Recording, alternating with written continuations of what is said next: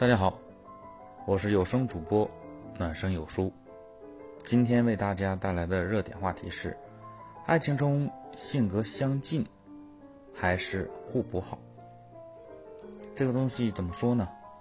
爱情本身就是一个双向奔赴的一个过程，相近有相近的好，互补有互补的好，只是看两个人需要怎么样的。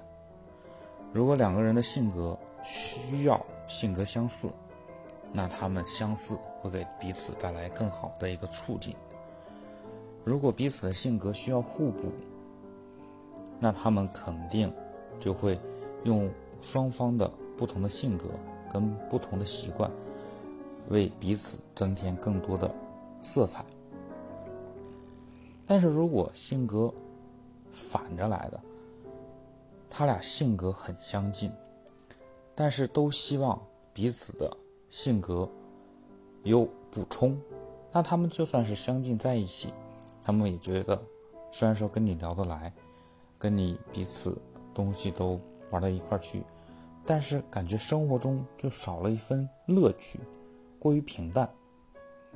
但反过来说，如果两个人的性格彼此互补，但是他们都希望。性格相同，聊的是一样，做的是一样，心能往一块使。那他们就算是生活中多了很多乐趣，他们会觉得哎呀好繁琐，怎么跟你说不到一起去，聊不到一起去。所以说，性格相似还是性格互补，我觉得没有绝对的好，也没有绝对的坏。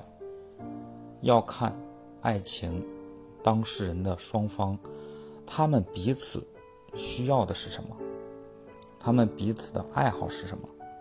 如果他们彼此想的就是希望有平稳，希望有共同话题，希望彼此想的一样，做的一样，那我觉得他们就是需要性格相似。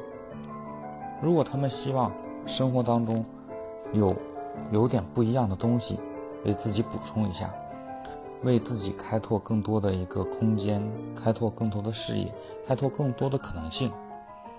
我没必要需要让所有的生活彼此都是一模一样的，就感觉我的日子过得跟你一样。所以说，性格相似和性格互补，在爱情当中，并没有好与不好。只是说，双向奔赴的两个人，真真正正需要的是什么样的爱情？他们需要找到怎样的一个伴侣，来达到生活的共振，达到真正的双向奔赴。这就是我的观点。如果你有不同的观点，可以留言给我，我们共同讨论。再见。